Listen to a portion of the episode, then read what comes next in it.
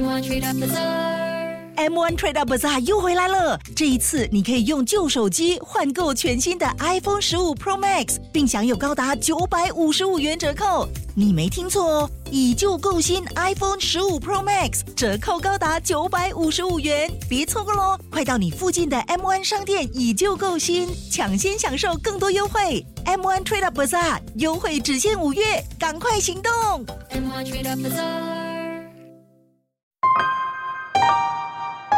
你要提高的就是您的嗅觉的灵敏度。对，您能否嗅到最新的味道或气味在哪里？从这个点来看，他会不会成为一个百分之一百的机会主义者？可以这样子理解吗？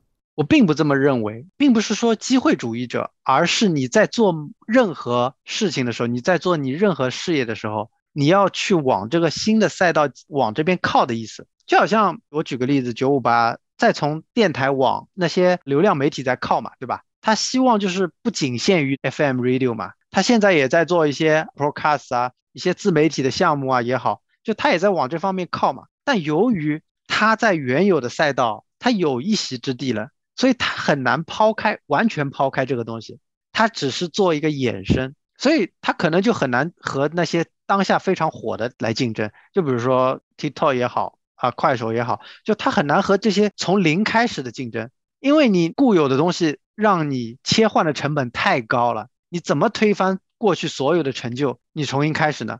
就好像以前我们知道柯达相机，柯达现在没有了嘛？就柯达相机，其实它是。大家可能都不知道，它是世界上第一个发明数码相机的，但它却倒在了数码相机上。为什么？因为胶卷实在太赚钱了，就它切换的成本太高了，他要放弃他百分之九十九的营收，他去做数码相机，那不可能，对不对？但你新的一个品牌，哎，我从零开始，我当然是做数码相机。新的品牌就是年轻人嘛，你知道现在的赛道在哪里？柯达不知道吗？他知道，但他没有办法改，因为他的切换成本实在太高。但年轻人其实他有这样的机会。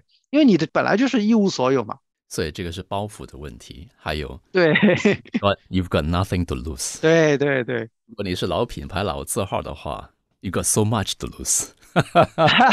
对对对，但是最后你你由于现在的社会，由于它转变的实在太快了，呃，往往往往就是这些老字号的品牌啊，呃，有些时候在做切换之时，因为它可能。